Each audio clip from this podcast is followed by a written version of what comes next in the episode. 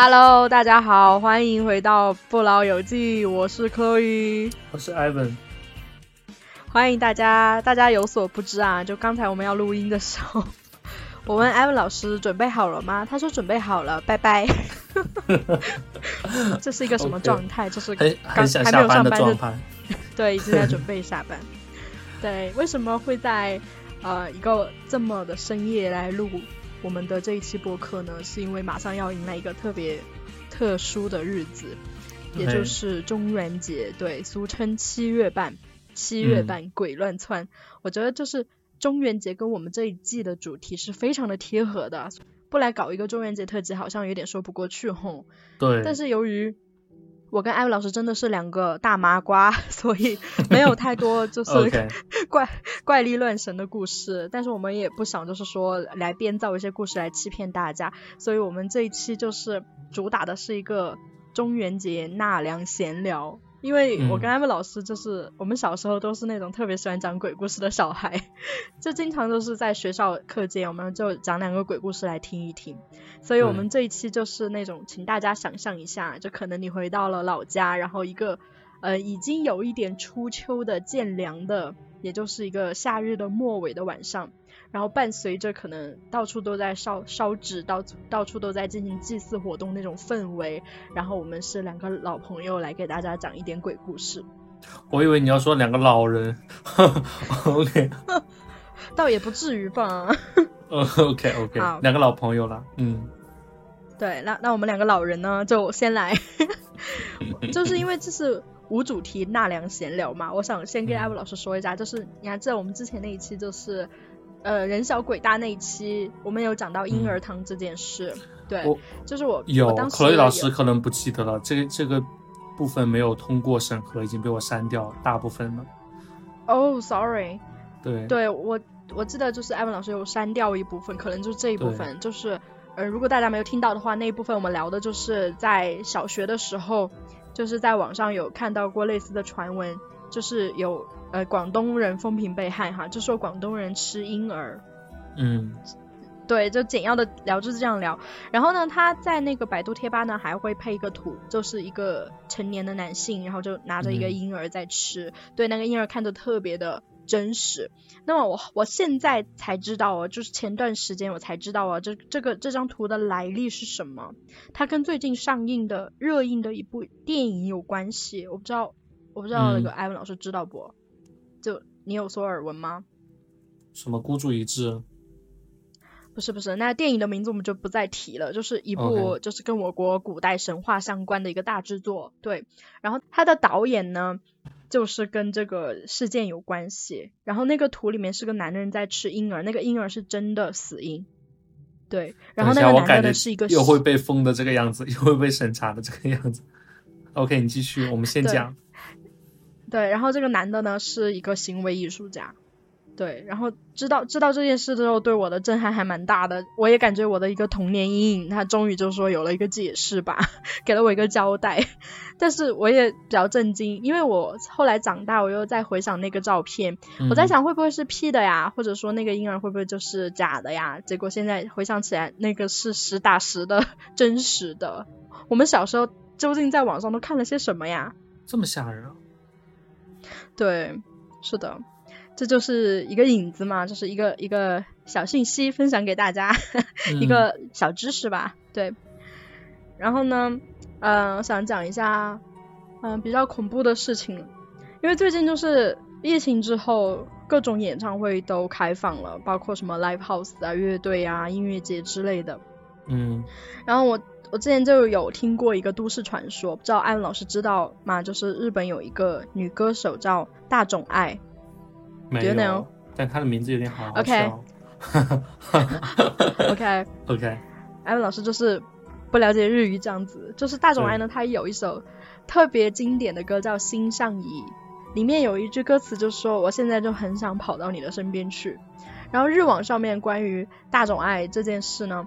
就这个歌有一个都市传说，嗯，就说这首歌是写给她一个前男友的，然后这个前男友已经过世了，然后呢，但是有人就觉得特别的奇怪，就有人在每一场大众爱唱这个星象仪的时候，都会在那个观众席里面找到她前男友，嗯，这是脸很煞白的一个男的。对，然后就让我想到日本还有一个都市传说，就是那那个我觉得还挺诡异的，就是一个很奇怪的女的，她的脸是很白的，而且她的那个妆容是画的非常诡异的。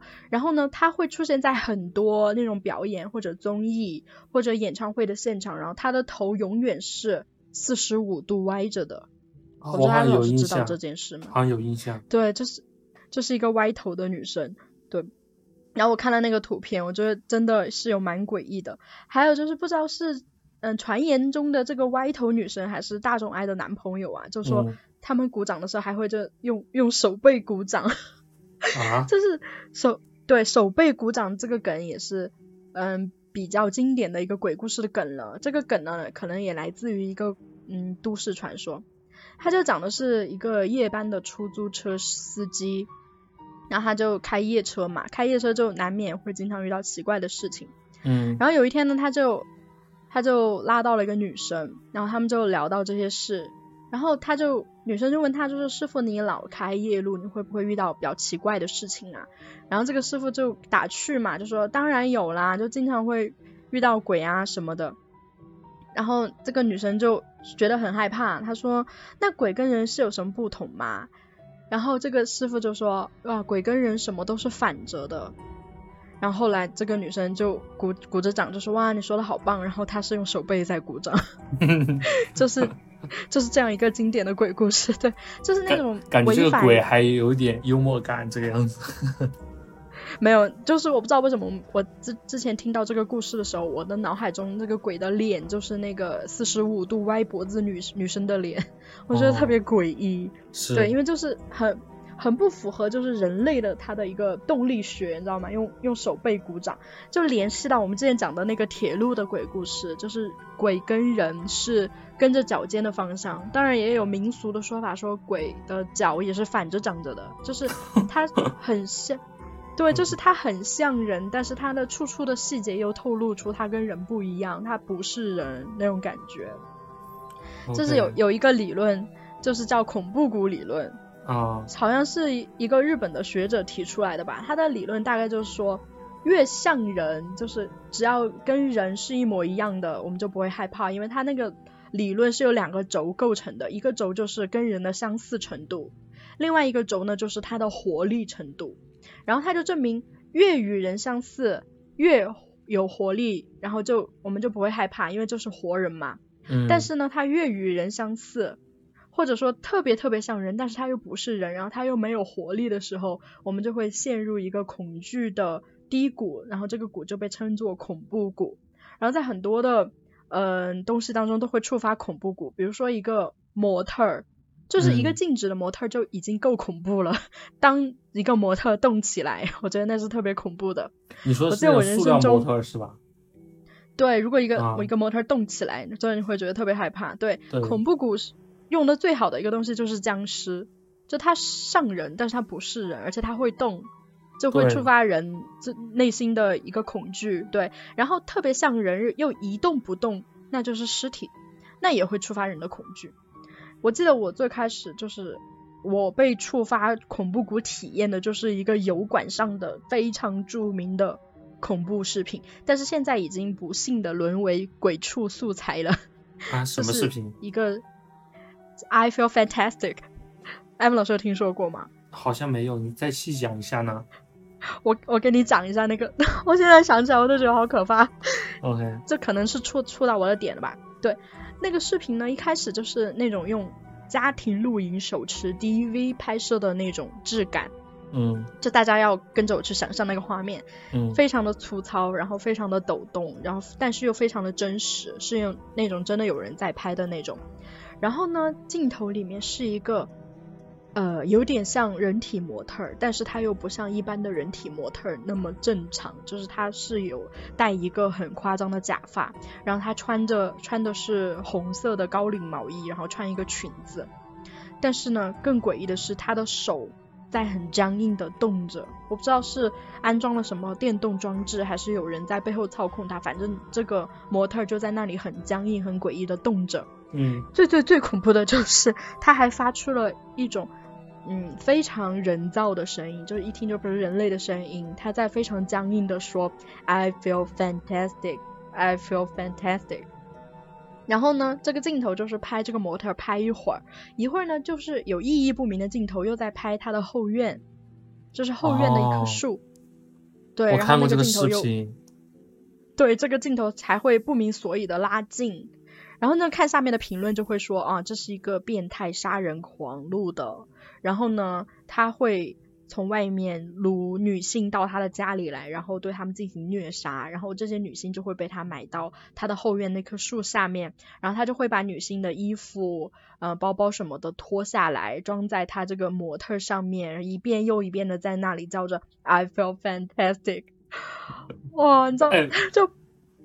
我觉得大家可以去 B 站上搜一下这个视频，真的很诡异。但是现在真的已经不幸的沦为鬼畜素材了。就大家如果害怕的话，可以去看一下那个鬼畜版本的。但是呢我我第一次看到这个视频就是在油管上面，在油管上面就是看到这个视频的时候已经觉得比较诡异了。但是呢。他又拍到了后院，然后你这时候就会脑补很多故事出来，然后最后你看到评论下面的这么一大段，哦，还编的有名有姓的嘞，就什么什么谁谁谁杀了多少人，啊，突然就觉得这个视频又更加恐怖了。我记得我当年第一次看到这个视频的时候，我真的是几乎可以说是一晚上没有睡着觉吧，就是因为一闭上眼就是那个 I feel fantastic 那个表情又出现在我我面前，对，真的很吓人。我我突然想起来，其实我昨天晚上有被梦魇。可乐老师要听一下吗？说来听听。就是你刚刚讲这个事情，我突然想起来，就昨天晚上梦魇，具体的情节我有点不太清楚啊。反正是为了一个解决什么问题，然后我们大白天就去爬山，是要找什么人啊，还是找什么东西？就是类似于这个样子。爬山过后，在下去的途中，大白天哦，周围还都有人，然后前面有两个女生突然一下停下来，有一个女生就直勾勾的盯着我，然后就开始翻白眼。就像在给我施咒一样，我顿时我一下我一下看到过后，我就感觉到他应该是对我有就是有图谋不轨这个样子，然后我就把眼睛闭上，我就不不让他那个目光有接触到。这个我突然一下感觉自己就不能动了，然后我就声嘶力竭的就想发出声音，让周围因为是大白天，周围也有人，我就想让周围的人来帮一下我，我就声嘶力竭的在那儿就是发出用喉咙憋出那种声音，嗯，然后。就这样闭了一会儿，然后自己就醒了，也很可怕。我不知道为什么会梦到这个，听起来很真实嘞。对，就是你大白天周围还有人的时候，一个女生 突然就是转过头来，然后对你翻白眼。她不是那种翻白眼，她是整个眼白的。OK，她是整个眼白就已经翻起来了，还蛮恐怖的啊。你你昨天是？这件事发生的时候，你是在哪里？你是在酒店啊，还是在家里？呃，在家里。嗯，好的，还还还挺恐怖的。但是我今天今天在精神压力有点大。对，我最近精 神压力今天在酒店有点大，所以我现在那很不幸的刚到酒店，可以老师就一定让我来录一下中元节特辑。OK，Sorry，就等会儿可能还要分享一个酒店的故事。I'm so sorry。OK，OK，好的。对。对，那么说到中元节，那么中元节就，嗯，不能说是迷信活动吧，就是一个民俗的一个祭祀的节日嘛。那么在这一天呢，虽然就是很多大城市已经禁止了，但是很多，比如说我们家乡啊，还有很多，嗯，广大的农村地区，肯定还是会有烧纸这一项行为的。嗯，就是，嗯，可能是我们小的时候吧，就县城里面它管的特别的不严，就到时候有很多人会在十字路口，甚至路边烧纸。然后当时呢，我记得我奶奶，因为我迷信世家嘛，you know，我奶奶就特意叮嘱我，她说，嗯，像那种路边别人烧过的纸，就已经烧完了嘛，千万不要去踩。啊，对。很不幸啊，对，那天我我去上学的路上，就是没有注意脚下，我我不是故意踩踩的啊，就是没有注意脚下，然后走着走着，突然觉得踩什么东西，低头一看，就是踩到别人烧的纸钱。然后你知道那天发生什么吗？鞋子弄脏了。对，倒也是鞋鞋子弄脏，对，然后那那天晚上回去就肚子超超级痛，就是还是发烧还是怎么的，反正就生生病了。我那天就非常的吃了门口那五毛钱一串的羊肉串吗？没有，OK，不知道这个梗的同学可以去听一下我们第一季的第一二三集吧，应该是在这几集有提到过。对，但是当时我我真的就觉得特别的悬吧，就那天真的把纸踩了之后回家就肚子特别痛，但是不是那种吃坏肚子的痛，就是一种莫名其妙的肚子非常痛，反正就是把我嗯很难受，把我搞得很难受，然后不知道为什么当时心里就是充满了悔意，就在心里一遍一遍的道歉嘛，就是不好，对不起对不起，对，然后过一会儿就好了，但是当时痛起来真的是非常痛，当天晚上就开始痛。确实不应该去踩这个东西。对我妈妈也跟我讲过，就是别人踩的纸啊，就说这个是给自己死去的亲人的一个钱嘛，就是说不要去碰啊，也不要去那个，然后最好是烧的时候有风吹过来，然后把那个纸就吹到空中一点点散去，这个就是说你的亲人现在就来了，他正在收这个钱，大概是这个意思。所以说最好的时候是在吹风的时候去烧。对对，反正就是这样一个活动，可能就。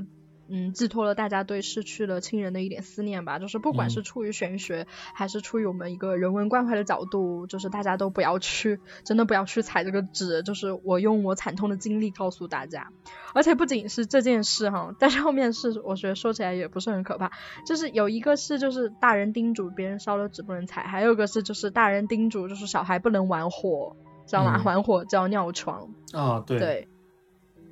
然后我那天就跟我的表哥在那里玩那个蜡烛的火，玩的不亦乐乎。然后当晚就尿床。是中元节的蜡烛吗？不是中元节的蜡烛，是普通的，就是在那里玩火，然后指点了啊。然后大人就会在那说：“小孩不要玩火，玩火会尿床。”我当时不相信，因为当时挺蛮大了，可能七八岁了吧。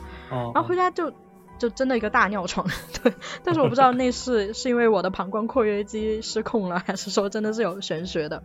还有一个大人说的话，就什么，比如说晚上月亮嘛，就是弯弯的，你不要去指它，对，要指它，它就上来割你耳朵。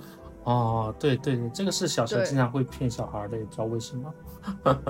真的，我我当时就是觉得很奇怪。我记得那天晚上是小时候嘛，那个那个月亮又弯又亮，对，就像那个电视里面的那种一样，又弯又亮。我当时就想起大人说的这个话，我觉得我小时候真的是 有点不信邪啊。然后我就去指着他，我就给我呃那些哥哥姐姐说，哇，今天月亮好漂亮。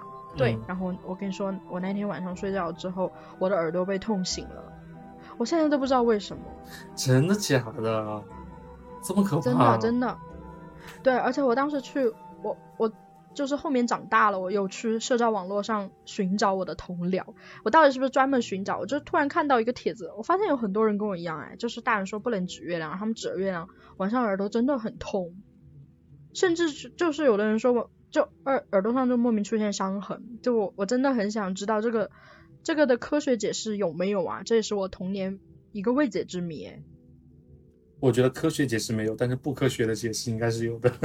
对啊，就是。月亮这个东西就很很妙，就是月亮跟太阳它不一样嘛，太阳都是特别的，哎，用我们传统，对我们用我们传统哲学的观点来来解释，就是太阳它就是很有阳气的，很很奔放的，很嗯。很光明磊落的，就它没有那么诡异。但是月亮的话呢，就给人的感觉会神秘的多。这不管是阴谋论的角度，就说其实月亮月亮背面就有文明，只不过是因为为月亮只有一面一直对着我们，因为月亮是围着地球转嘛，就它只有一面是对着我们。然后月亮背面又有什么文明？还是说，嗯，像西方的文化里面也有啊，什么遇见月圆之夜要变狼人。然后月亮月亮的词根就是 nula 嘛，然后他们说疯子也是 lunatic，就是月亮会指代一些比较疯的人。然后像月亮又会影响潮汐，又会影响女性的一个生育的周期，不管怎么看都很神秘啊。是的，是的。对，对，所以如果真的，我真的很想知道，就是为什么啊？就是现在我都不得而知，我真的在网上。左耳被痛醒，我记得如果有知道的朋友，欢迎你帮我解答一下。以前小的时候就会有那些恐怖片，都是讲 什么鬼啊、僵尸出来的时候都是在月圆之时，对吧？或者是在子时，就是月亮正好的时候出来。但是现在好像就比较少一点，现在的鬼鬼片有的时候也会白天出来，因为光污染嘛。对，sorry。对，对。对，很有道理。因为现在就是光污染，然后自然节律被打乱，然后鬼的节律也被打乱了。对，对。那么说到就是童年未解之谜啊，我在在这给大家稍微缓解一下吧。就是我虽然有这么多童年未解之谜，但是我也有一个童年之谜得到了解答。嗯，就是我之前有跟我们的另外一个好朋友辣妈，就是我们小学是一起回家的。然后我们回家的那条路，安老师也知道，就是以前是很破的，就是旁边有一排那种，呃，不知道是砖房还是土房哎，反正就是蛮老的房子吧。嗯，就是会经过这样一个小巷子，然后旁边就是一排非常老的房子。然后有一天中午呢，就是我们走的比较晚，就大家可能都走了，我们是在。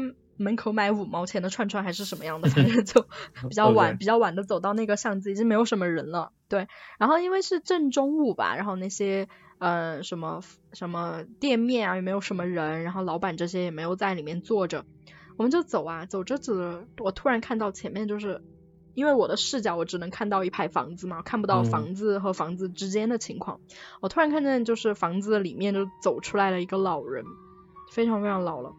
嗯，他就走出来了，然后我也没太在意嘛，就那个老人看着也挺缓慢的走着，然后他就走了嘛，走了之后我就从他走出来那个地方一看，里面是一个死胡同，就是很短的一个死胡同，里面也没有门，也没有房子，那个是两个房子之间的一个死胡同，然后这个事就让我觉得很奇怪，但是我当时好像是。呃，害怕吓到辣妈还是怎么样的？还是说我觉得这个东西肯定有另外一个解释的？我就是没有去跟辣妈说这件事，这个事就变成了我心头的一个谜。然后后来鸡皮疙瘩已经起来了。OK。对对。然后后来就是我我去问辣妈嘛，就是我们长大之后又在聚会，我就问辣妈，我就跟她讲这件事。我说你有没有印象？就是那天的一个正午，就是没有什么人，然后我们从那个小路。看到前面有个老老人走出来，然后我去看到他走出来的地方是一个死胡同，可能他深里面深就一米吧，然后三面都是死的，两面墙都是墙，全是墙，没有门，没有房子，他为什么要从那里走出来？然后辣妈看了我良久，然后她突然爆笑，她说那是我二爷，他是他在里面上厕所。OK OK，我刚才其实有点猜到。对，就是说。就是说，一个不文明的行为，就是你可能会给小孩留下一生的阴影。就是要不是我长大之后再去找他聊这件事，我真的可能不知道。对，所以这也侧面证明了，就是可可能很多大家觉得的超自然的原因，可能只是因为你看到了这个故事的一面而已，没有了解到全貌。对，有可能只是他在上厕所。对对。然后我我其实我昨天有。有重新把我的另外一个童年阴影拿出来看，就不知道艾文老师看过没有？山村老师，哎，我有听过，但是我不太记得具体的情节了，有可能看过，有可能没看。对，但是然后就是在我们小时候，那个港片，港片的恐怖片那是非常流行的，在那种租碟店也是大行其道。然后在在港港片里面呢，就。我觉得顶流就是山村老师了吧，因为我第一次听说听说的时候还蛮小的，而听那些哥哥姐姐说山村老师，我开始还以为是一个啊伟大的人民教师去山村支教的这样一个温暖的故事，然后后来才发现是鬼片，但是因为据说就是对对，但是后后来就是说因为太可怕了，据说太可怕了，我一直都没有没有勇气去看，因为我是一个非常胆小如鼠的人。那么直到昨天哈，我才把这部童年经典翻出来看。怎么讲？这真真的有够烂的，这 真的很很像是喜剧片，真的很像是喜剧片。以前不是还好像还有传说说山村老师的观众吓死过人吗？对，吓死过人。以前经常会出现这种恐怖片，都会吓死人的。对，我觉得有一个可能就是。当年的一个营销手段吧，就最早的公公关话术，就是为了让他对大卖。然后第二个就是可能当年的观众，他们可能真的没有没有看到这么多呃这么多的，就像我们今天一样，其实阈值已经很高了。就比如说看山村老师里面很多的片段都很老套，就是很套路的。也有一种可能是因为在九十年代的时候，他们就属于是这一类型的片子的开创者，在当年就是，你想当年我作为一个嗯观众，我从来没有看过恐怖片，我突然看到这样一个恐怖片。我肯定还是觉得比较吓人的，但是我我真的现在看，我真的觉得很很好笑，而且成本真的很低，然后就是几乎没有特效。对，那个时候都是这个样子。对，然后那个里面那个鬼呀，楚人美，在一个打斗的场景中还露出了他长袍子下面的阿迪达斯，然后就更加出戏了。这个都被你发现。对，然后它里面不是，但是会让我觉得，嗯，有一点经典的场景就是。呃，里面会这个鬼出现的场景就是会唱越剧嘛，就他会唱戏。对我觉得就是唱戏这个因素，可能就是啊中式恐怖里面非常重要的一个因素了。在这里我要给大家分享一个我一个朋友的一个经历。嗯，对，这个这个朋友就是我小学的时候一个朋友艾文老师也认识，他跟我讲的。嗯，他就说。他从小就是一个身体不太好的女孩，然后她从小也是就很容易发生奇怪的事情吧。嗯，然后呢，他就是在小学四五年级的时候就跟他妈妈一起搬家，因为他父母离异了嘛，他就跟他妈妈一起一起搬家到了就是现在住的这个新小区，他一个人住一个房间。然后呢，他说在这个新新房间，他每天晚上都可以听到楼下有敲锣打鼓的声音。然后有时候还会有唱戏的声音，但你知道，就是不可能，就是哪怕你安慰自己说，呃，可能有什么红白喜事之类的，但是第一，就红白喜事为什么会在深夜来进行啊？那第二，为什么每天晚上都有红白喜事啊？这显然是不正常的。他也不太敢，就是拉开窗帘向外面看，所以每次出现这种声音，他的一个应对的措施就是把自己埋在被子里。然后后来呢，就是他跟他妈妈讲了这件事，然后他妈妈就去带他去见了一个大师，然后那个大师就给他呃弄了一个符还是怎么样的，然后他把这个符放在了枕头下面，嗯他就再也没有听到过这种声音了。对，这是一个我朋友的一个真实经历。我知道我们那边有一个跟这个情节很类似的一个故事，我不知道可乐老师有没有听说过，就在我们那边就是。呃，我们老家附近嘛，有一个公路旁边有栋房子，我不知道可乐老师有没有听说过，说那个房子闹鬼，怎么闹鬼呢？说也是说每天晚上，一开始那个房子刚修好的时候，那家人住进去，但刚住进去就觉得很奇怪，就晚上也能听到敲锣打鼓，就像有那种古时候那种大游行的那种声音啊，他会觉得很奇怪，然后如此好几天过后，那那家人找不出来原因，然后就搬走了。搬走了过后，就那个房就一直空在那儿。然后过了大概一年左右，有一个施工队，因为我们那边修高速公路嘛，跟有个施工队就说他们人多不怕，然后就去租那个房子，因为租金很便宜，然后就住进去。住进去过后，晚上还是有人会听到敲锣打鼓的声音，他们所有人都能够听到，然后就觉得很恐怖。但是他们人多，仗着人多也就睡了。睡了过后，他们半夜。突然一下惊醒，就发现有一半的人一开始睡在床上的，发现自己都已经躺在地上了。嗯，就是都没有在床上，然后那些睡在地上的人突然一个惊醒，把所有人都叫出去，然后他们就在那儿住了一晚上，然后第二天全部就搬走了，也都不在那儿住了。然后现在那个房子还一直空在那里，这是我听我爸妈讲的。天呐，这是如果哦，我觉得这种故事真实度会很高诶。对，如果你开车路过那儿的话，下次如果路过那儿，我还可以给你指一下那栋房子，因为每次都是过那呃路过那个房子的时候，我爸妈 跟我讲这个故事，所以就很很有那个可信度，你知道吗？然后爸妈就跟你说，就是这栋房子闹鬼。对，嗯，对，对，就其实不得不说，就是有的房子，就是你刚刚说，就是有的房子它一建起来，它就会有很多奇怪的事情，就是。我们这里又不得不扯到，就是另外一个中式恐怖里面很重要的一个组成部分，也是我们重要的一个民俗学的经典，也就是风水这件事。对，就像安安老师刚刚讲的这个事，就是很明显的，可能这个房子风水不好。我觉得很多就是修在公路旁边的房子都有这个问题，因为我不知道是不是同一个房子，应该不是吧？也，它是在那个国道旁边，嗯，也在我们家那边。对，然后之前就路过那个房子的时候。我就听我舅舅跟我讲过，就是那个房子也是一修起来，就是首先就是修的时候就很多事啊，就是又出事故啦。然后后来大家都说这个房子就风水不好吧，然后因为它的那个那个路好像就面对这个岔路，反正就是不太好，有煞。但是这个房主就是没有听劝，就反正就带着一家老小住进去，然后后面也是各种意外事故，所以有的时候真的就是不得不信吧，有的是。是的。那么既然既然就扯到风水了，那么就分享几个风水相关的嘛。就是我不知道艾文老师知不知道，就成都有一个著名的闹鬼的商场。哎，我不知道哎，哪一个？对对对，那对那这名字我就不讲了，但是。本地的朋友们，你们肯定都知道，就是首先这个广场它的地理位置非常好，在市中心。第二呢，就是它旁边曾经有一个体育场，现在，嗯，现在呢是在施工，因为这个体育场之前也是承办了很多赛事，然后还有演唱会嘛。嗯。后来呢，因为这个体育场实在太老了，然后政府决定对它进行翻修。没想到在翻修的时候发现，啊，这个体育场下面就是一座古墓。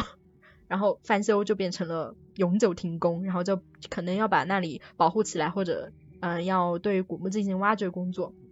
嗯。然后这个这个广场呢，它就修在这个古墓的旁边。因为这个广场我之前有去过，但是我之前不知道那里的都市传说嘛，我是有去逛过。逛的时候我就觉得特别的冷清，就还还是人比较少吧。对，也没有往那方面想。然后后来我是在网上看到这方面的。东西我才回想起来，哦，原来我去过那里，就是跟广州有一个荔湾广场那种感觉会有点像，嗯，就始终始终感觉里面就是冷冷清清的。然后后来就是也有很多网友就说在啊那个广场上面遇到过很奇怪的事，比如说嗯看电影看完电影之后出来就找不到门了，因为当时就是电影院嘛，商场关门之后电影院不会关门呐，他看完电影已经是深夜了。嗯，他肯定要从那个电影的那个门出来，但是他就在那个漆漆黑的那个商场里面迷失了，就特别可怕。然后还有人在里面玩那个恐怖的剧本杀，就玩着玩着也有奇怪的事情发生，反正就是特别可怕。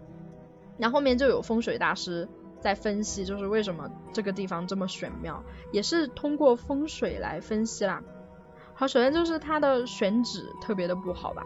当年好像是为了什么超女选拔海选的时候，你知道那有差不多二十年了吧？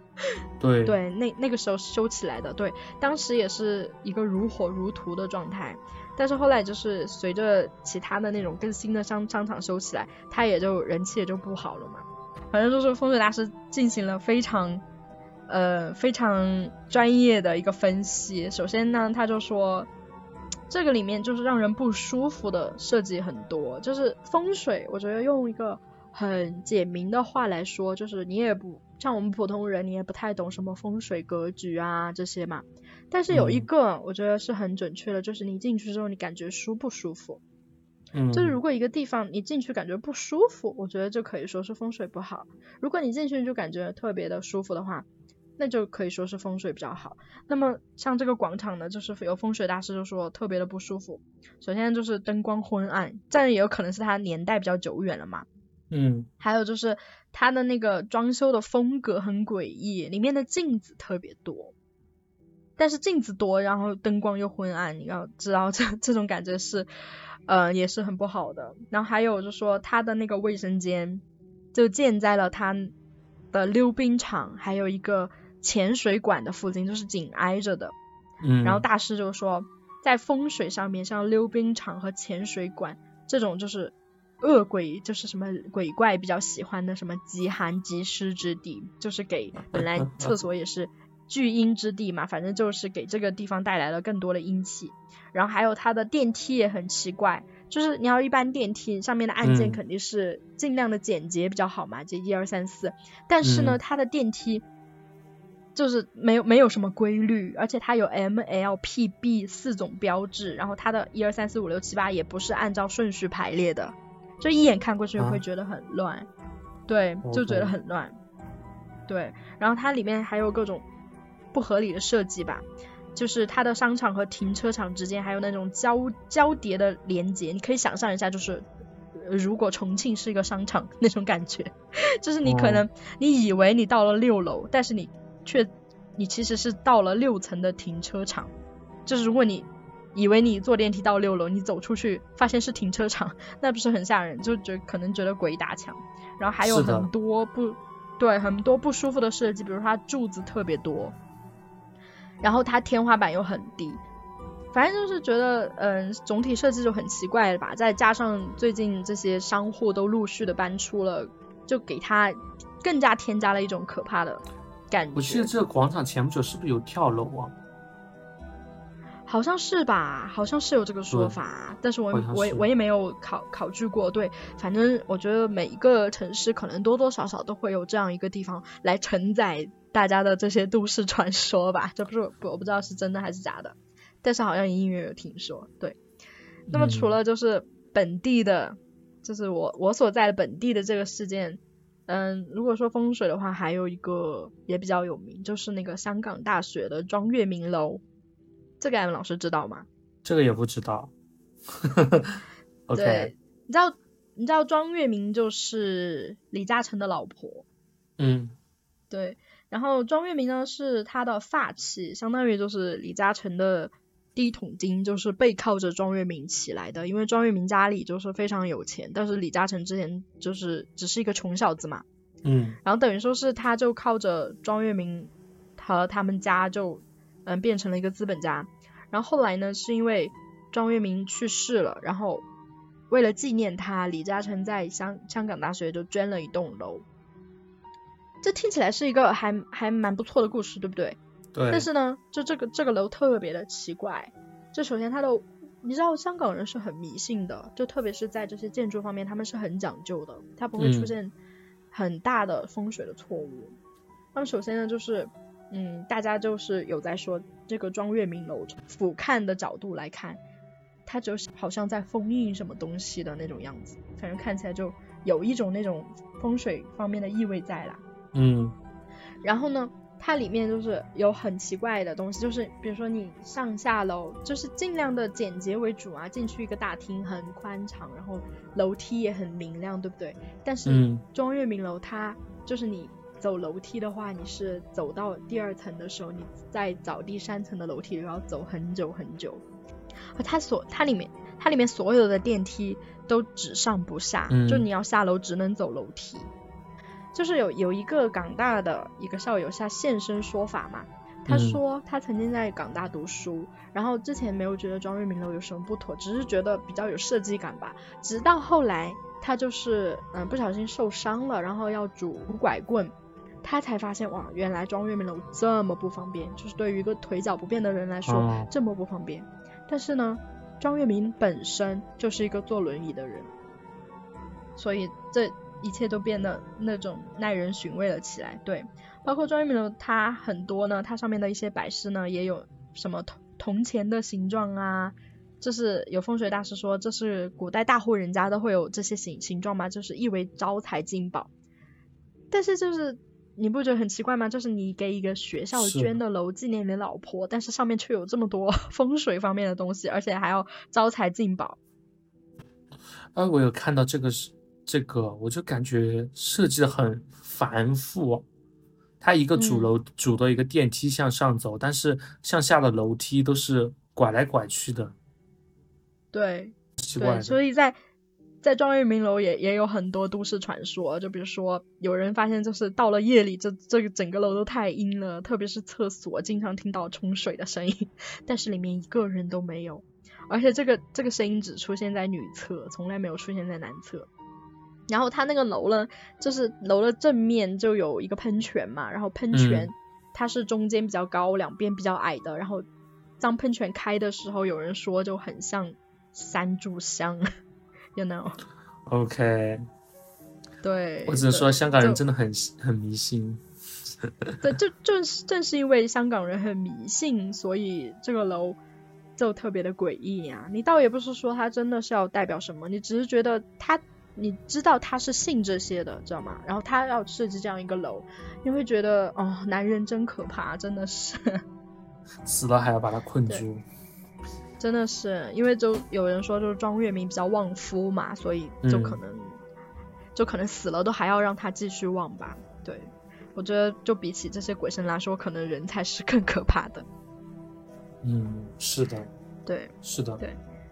那么除了就是刚才讲的那个，还有一个我印象也很深刻，就是日本的一个凶宅，他叫他那个职业叫什么来着？就是专门去住凶宅的人，他是一个作家，他就是搜集了很多嗯日本本地的凶宅，然后他专门去凶凶宅里面住，然后收集一些灵异现象。这是一个 YouTube 的一个系列视频，是不是？这好像不是视频，他是一个作家，但是这个这个书呢，最近也是有被翻拍成日剧还是电影。哦，我记得 YouTube 上有很多，包括欧美的有一些呃 YouTuber，他们就很喜欢去一些凶宅呀，然后拍一些神乎其神的纪录片或者是一些伪纪录片，对对，就搞得就很吓人。但是他好像是有。是以文字文字的形式来记录的，我觉得还蛮真实的。但是他最后也版权也卖掉啦啊！你发现了这些互联网鬼故事的终点就是卖 IP，对，赚钱，对对，挣钱。他就是有有说他去很多著名的。凶宅里面都去过，但是我觉得这个人真的很淡定，而且我感觉他可能命挺硬的吧，就鬼搞不搞不赢他，因为他胆子也挺大的。他去了之后，他会以非常平淡的口吻就说啊，也就还好吧，就是突然就是什么灯闪了一下呀，或者说啊什么东西移动了一下，就其他之外，他真的很期待会出现很恐怖的东西，但是没有，就是因为出现很恐怖的东西，他的书里就可以大写特写了，但是并没有。有没有可能就是已经出现了？他已经不是以前的他了。OK，这是这什么？这变从日日式恐怖变成美式恐怖，已经附身了。对对，但是我觉得他说的那些已经够可怕的了。那么除除了这个，除了这个，啊还有一个，我不知道该不该讲，就是跟酒店相关的。要不我们最后再讲吧？就是按老师住在酒店里，考虑到你的心情。你你现你现在讲吧，一会儿讲的话就是更接近十二点了，阴气更重了。对对，好，那谁跟你说十二点阴气最重的？好了，我不想听，我也不想知道是几点阴气最重，不要告诉我。好，这这个故事呢，它在豆瓣的原帖已经找不到了，现在你只能找到转述的。但是我有幸见过原帖，但是我很多细节我记不到了，我只能大致的给安老师转述一下，就是在北京一个特别著名的景点。南锣鼓巷啦，好啦，说出来了。嗯，对。然后这个这个原帖呢，就是讲的是楼主，她是一个大学女生，她跟她的几个室友，可能他们一共五六个人吧，一起去了北京，一起一起玩。然后他们在南锣鼓巷呢住了一个酒店。我记得当时，呃，在这个帖子下面呢，这个具体的酒店名都被扒出来了。对。嗯。然后扒出来之后呢，这个酒店当时也是进行了一定的公关的，我觉得在一定程度上佐证了这个事情的一个真实性吧。反正就是这一群女生，她们住进了这个酒店，也是一个连锁酒店。她们住进里面，然后一进去之后，楼主就说：“首先呢，一进门，好像他们开门的时候就遇到很很很鬼、很不同寻常的事情，是第一次开门没开到，就是没有，就是按理说刷房卡门就应该开了呀，但是好像就没有开到，就预示了就是这个房间可能不太欢迎他们吧，大概是这个意思。但是呢，他们还是嗯。”他们当时就是没有想太多嘛，还是执意的进去了。进去之后，楼主说就看到这个房间的装饰，对，就是他的第一感觉就是很不舒服。就是我们刚刚说的，虽然我们普通人不懂风水，但是我们懂你进去舒不舒服。他一进去就觉得不舒服，然后他看到了那个酒店的挂饰，有一个画，那个画上是一个好像是民国的一个女人吧，还是什么一个，反正不是现代的一个女人啊，她就觉得特别的。呃，creep creepy，对，就看到那个画就不舒服。然后呢，那个房间也是有一个镜子，古色古香的镜子，就对着那个床，就是反正一切都很诡异。但是因为当时人多势众，也没想太多，也是出来玩的嘛，就是女大学生，也天不怕地不怕，他们也没想太多，就就住了下来。然后住的当天晚上就有各种各样的奇怪的事情，但我在这里就不细说了嘛，因为我也记不到了。但是我印象比较深刻的就是，他们就是楼主一直听到之后有翻口袋的声音，啊，然后他起初是是因是以为是某一个同伴起来翻吃的了嘛，嗯，然后他就说哎你不要翻啦，然后一看，然后那个同伴正睡得好好的，就是大家都睡在床上，然后谁在翻口袋呢？但是到后面就是。对，到后面他们就嗯从那里出来了嘛，出来之后就很正常的游玩，但是他发现有一个同伴就变得很奇怪，就是他的性情大变，对，不仅性情大变，就后面还发生了很严重的车祸，然后就住院了。住院之后是那个女生的妈妈，好像就有有请高人，反正就说意思就是说她被缠上了，对，就被什么东西缠上了。然后大家也就呃很关心这个女生的现状，但是楼主都没有跟帖了。然后过了很久很久，那楼主回来说，就是那个那个朋那个室友已经走了，对，然后就对，而且他也不太想再跟这个帖子了，就是后面发生了很多事，就不太想说了。对，然后因为当时这个帖子啊，大家就去就根据这个楼主提供的线索去扒了，因为兰罗谷像他说的很。比较详细了嘛，就是酒店符合他描述的，也就那么一家，是一个非常知名的连锁品牌。当时呢，大家就去这个连锁品牌去求证这件事。后来这个连锁品牌也是花了比较大的功夫去把这件事给公关掉了，对，而且他还进行了店面的重新装修，就整件事就变得耐人寻味了起来。好像之前是不是在微博上特别火哎？我好像隐约有点印象。是是蛮火的，我就可以算是豆瓣比较经典的帖子，前十应该可以排到。但现在原帖已经找不到了，嗯，对，已经被删掉了。这还蛮恐怖的。对对，我觉得还是它的真实性还是还是挺高的。是的。对对，住酒店这个我我也可以讲讲，就是刚刚发生的。啊。对。啊，不是恐怖的事情，只是一个广东人的一个迷信的事情。就是我们刚刚办入住的时候，我们有一位同事，他是广州人嘛，他是广东人，嗯，所以说他一开始分到一张就是走廊开始的第一间房，他他都我们都已经办好准备走，他说能不能给我换一间房？他说这个是不是那个走廊的第一间房？然后那个服务员想了一下，他说是的，他说麻烦给我换一间房，我不要第一间和最后一间。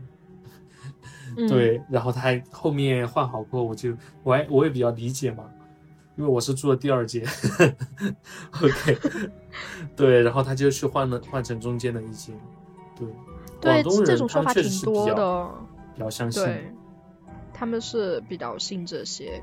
但是真的就是有说，嗯，第一间和最后一间就住不得吧？就你知道吗？就一旦你知道这个讯息，下一次你住在第一间或者最后一间的时候，你难免就会想东想西。所以倒不如从源头解决问题，一开始就不要住。对，你就所以这种心理暗示也是很重的，很重要的。对，就对，不得不说这种心理暗示也是也是蛮重要的。就为了为了让自己睡个好觉，一开始就不要睡就好了，就从源头上杜绝这个问题。就不要睡觉吗？对，没有啊，就不要住头间和尾间啊。对。OK。但是我觉得就是酒店从业者多多少少也还是知道一些吧，就是比如说你干酒店干这么多年，多多少少会遇到一些怪事，所以他们对这个东西也是默认的，也不只是广东人，我觉得在各处可能都有这种这种说法。我觉得包括在在西方也有这种说法，我觉得可能也并不是说就凭空来的这个规矩，也当然从科学的角度来说。我想起来，我之前在广州住了一家酒店，那个房屋布局就很诡异，就是你刚刚说的那一种，一进去就会浑身不自在的那种，是在广州海珠区的一家如家。对我当时去住的时候，我一打开我就觉得，因为那个层盖比较低嘛，然后地毯也比较黄，啊，就会有一种不舒服的感觉。但是我也只住在那住一天，然后它是中间的走廊中间的一套房，打打开进去过后，就除了设施稍微旧一点。以外就还好，但是我一转头就看见，在我床旁边，它像隔出来一个小房间一样，那个小房间上还有一道门。啊，那是什么房间？我就很好奇，我我不是很好奇，我很紧张，我就去给那个前台打电话，我说我也不敢去碰那个门，我说这个房间里怎么有一个门呢？我说你们这个也太诡异了吧。然后他说，嗯，先生你放心，那个房间是什么空调外机的一个检修门，他说肯定是打不开的，我们都锁死。我说不要，你们这个太恐怖了。一个屋里有两个门，而且那个门就在我床的侧面，你知道吗？这很诡异呀。我说有这么多房间，你干嘛我开这一个房间？然后后面我就去换了一层楼，然后换了一个完全不一样的房间，就很可怕。我觉得。艾文老师很机智，就遇到不对劲就赶紧跑路，就是真的是有另外一个门在那里，而且你不知道门的后面是什么，这是多么可怕的一件事啊！对，感觉我是从里面打不开，但是他从另一面能够打开的那一种。对啊，就是你你睡到半梦半醒之间，然后有有奇怪的东西从那那边进来怎么办啊？就奉劝一下这些连锁酒店，不要再让一些稀奇古怪的房型加盟进来了。真的很吓人，可能就是有有时候是成本问题吧，都没有办法。对对对，那么那么除了酒店，就是天涯，就是死去的天涯，不得不说又再说一声 rest in peace 啊。他也有一个特别经典的一个帖子，嗯，但我不知道这件事能不能唤起艾文老师的恐惧点。这个这个帖子的大概含义就是说，楼主有一个朋友，嗯，很正常。然后呢，他时不时的会去朋友家玩，然后朋友家的格局也很简单，就是一个很普通的房子，然后有有窗子，然后有什么电脑呀、房嗯床呀什么的，嗯，对吧？就去了几次，很都是很正常的。然后突然有一天，楼主去的时候发现不对劲，这个朋友家所有的东西都镜像翻转了，就是原来在右边的电脑变到了左边，原来在。左边的东西变到了右边，所有都镜像翻转了。当时大家就下面也讨论的很热嘛，就是什么会不会是，嗯，你会不会是在编故事啊？你会不会是用什么前置摄像头和后置摄像头拍出来就是翻转的呀？嗯。然后后来他用很多东西证明，就是不是摄像头的问题，就是真的是翻转了，就整个房间是镜像翻转的。然后他就去问他朋友。就是有没有把东西搬过来啊？然后他朋友就说矢口否认这件事，就是我我有病吗？我干嘛去把我的东西所有左右翻转过来？然后他就觉得就有点诡异。然后后面这个事其实也没有得到一个很好的解答。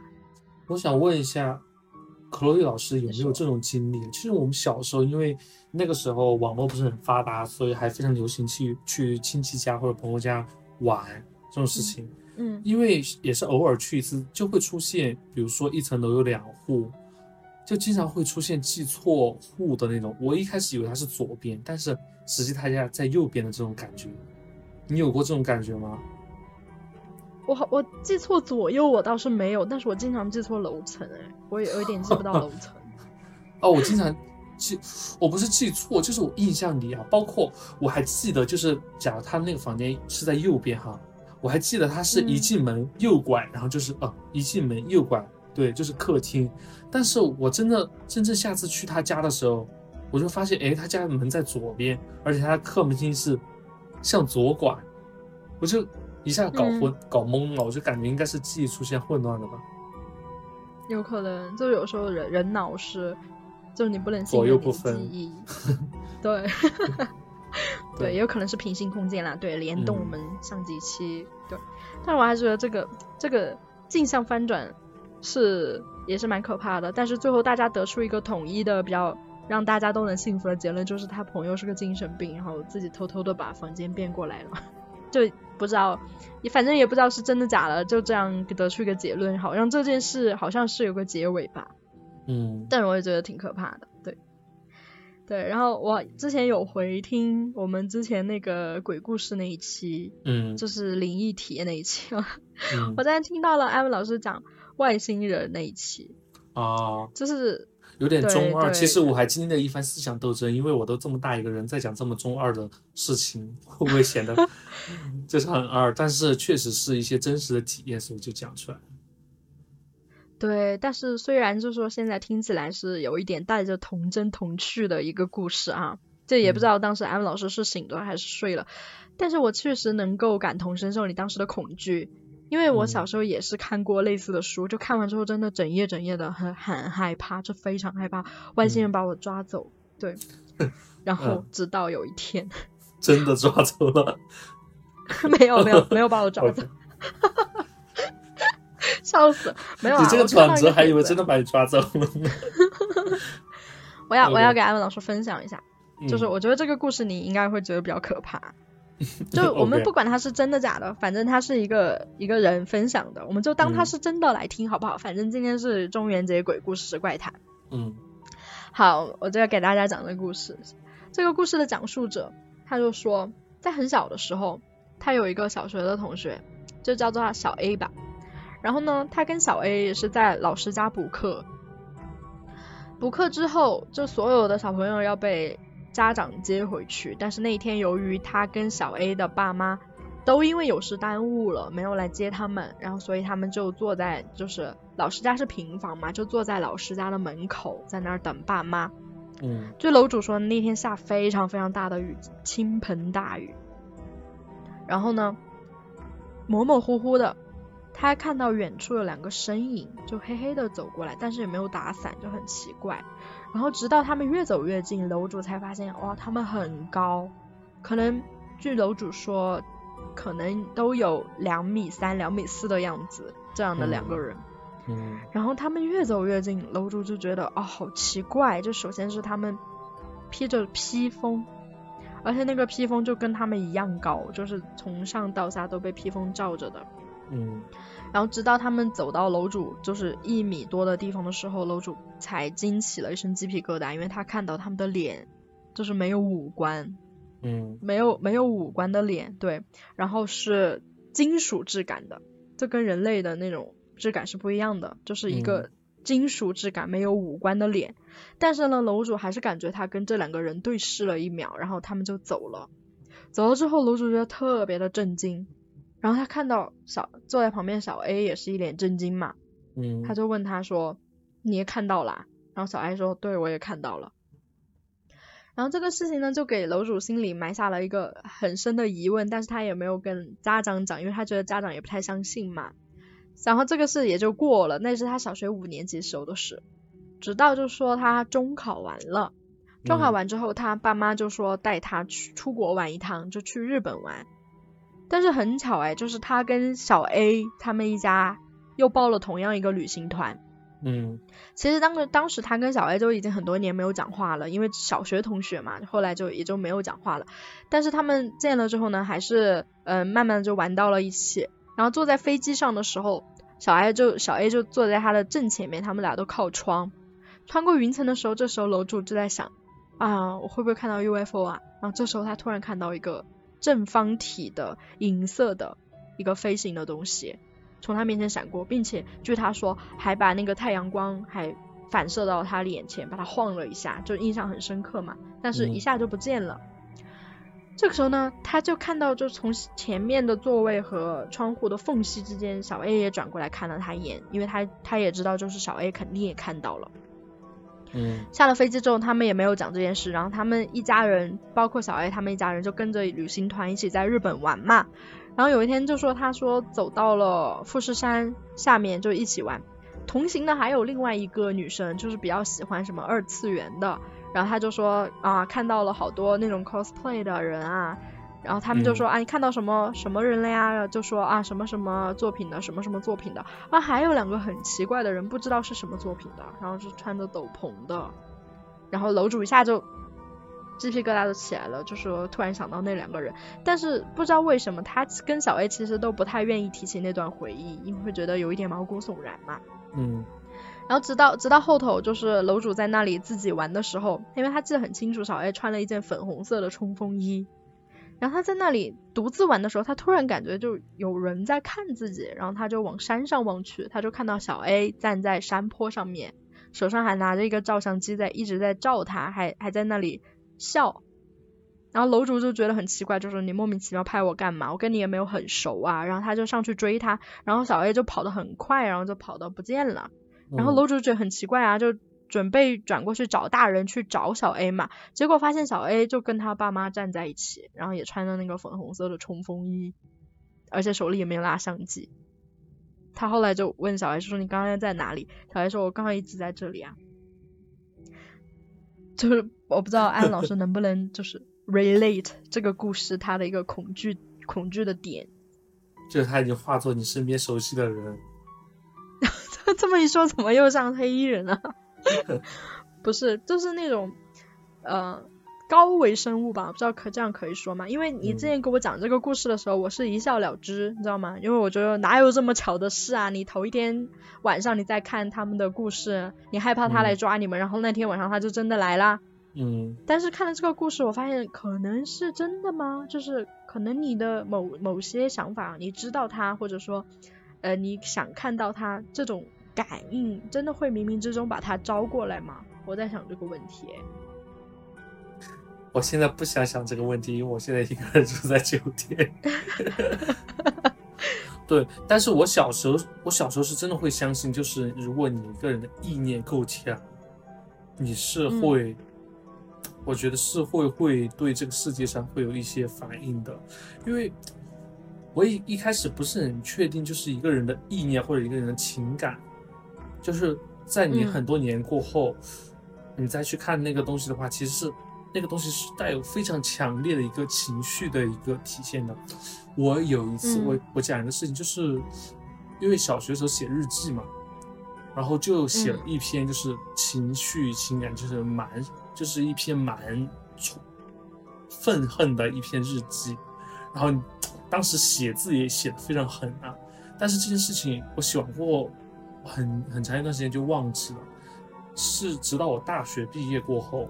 我是整理我自己的东西，我翻我自己的日记本，我突然一下翻到这一篇，我一瞬间我脑海里就记起了我当时的情绪，你知道，就是那种情绪，就像那个真的是波涛般的，就像你涌来，感觉你整个人就要被那个情绪冲没的那种状态，淹没那种状态。然后我把那一页日记撕下来，我就把它撕掉，因为那，就是你能感觉到当时写那个时候，就是情绪真的是非常的大。汹涌，所以我还是就在那一瞬间感受到了情绪的力量。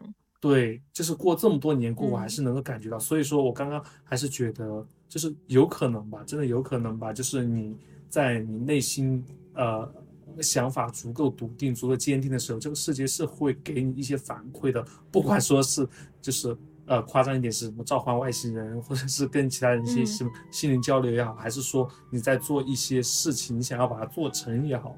但冥冥之中是会给你一些反馈的，有点像唯心主义。对 对对对对。那么，我觉得之前那个问题已经得到解答，就是艾文老师是不是唯物主义者？The answer is no，肯定是 no 啊。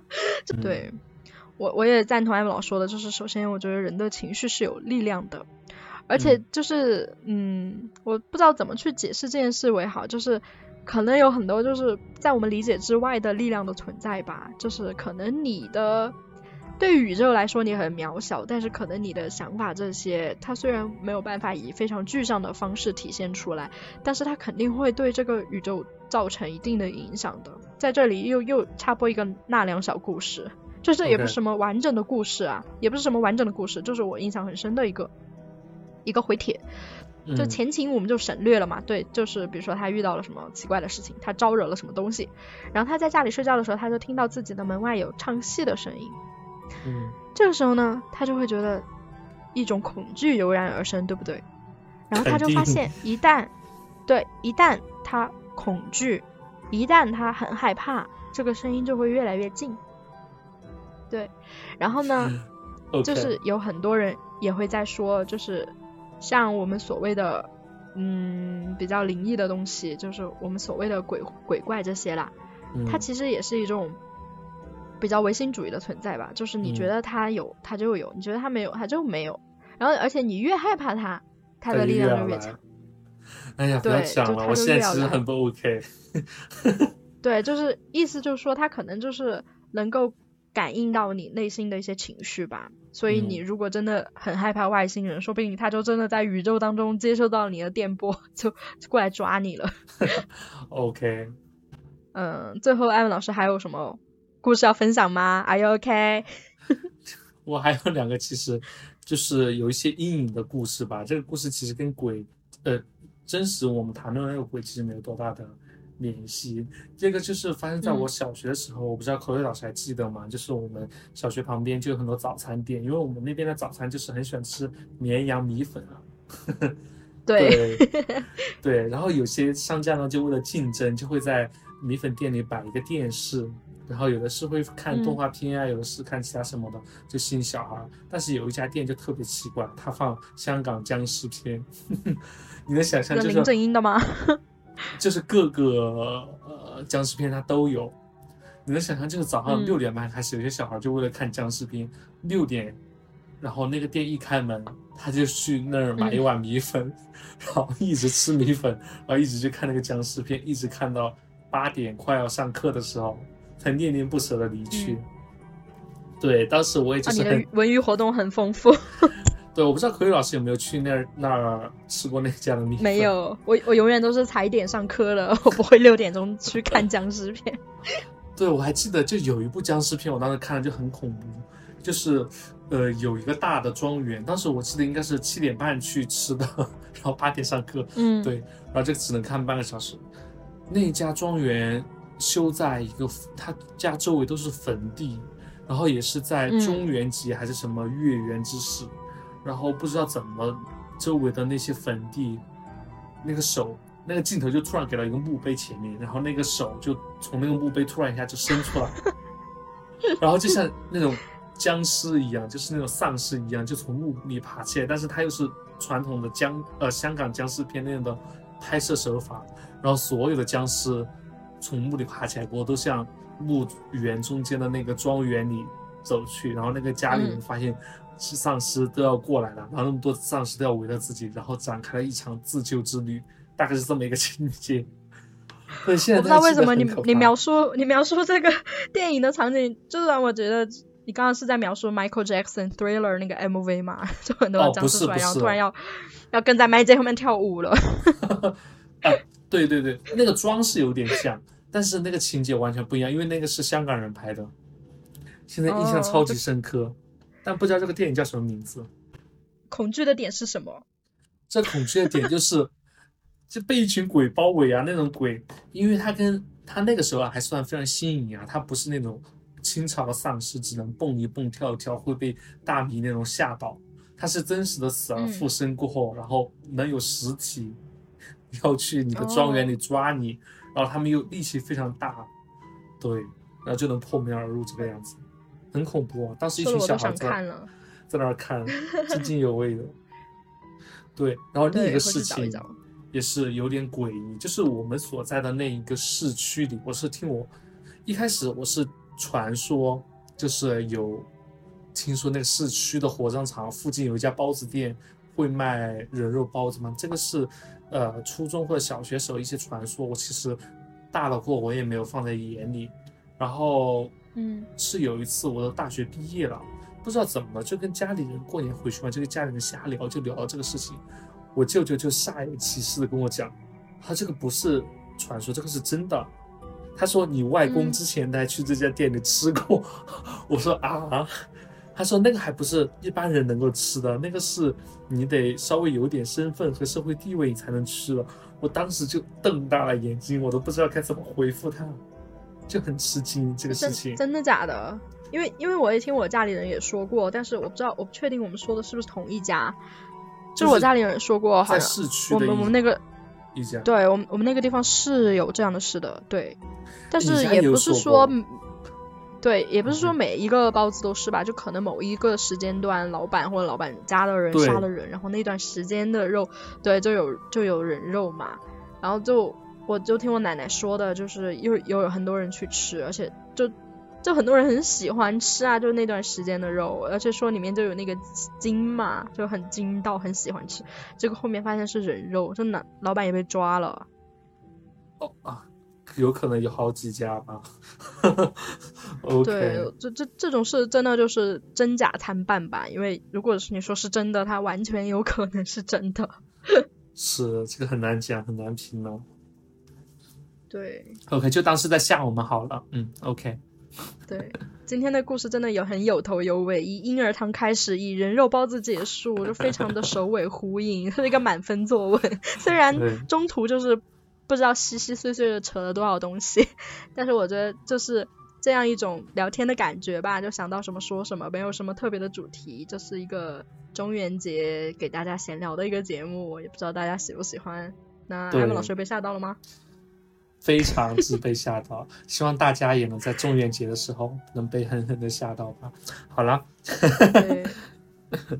对，谢谢大家。那么本期节目就这样啦，我是 Chloe，我是 Evan，拜拜，拜拜。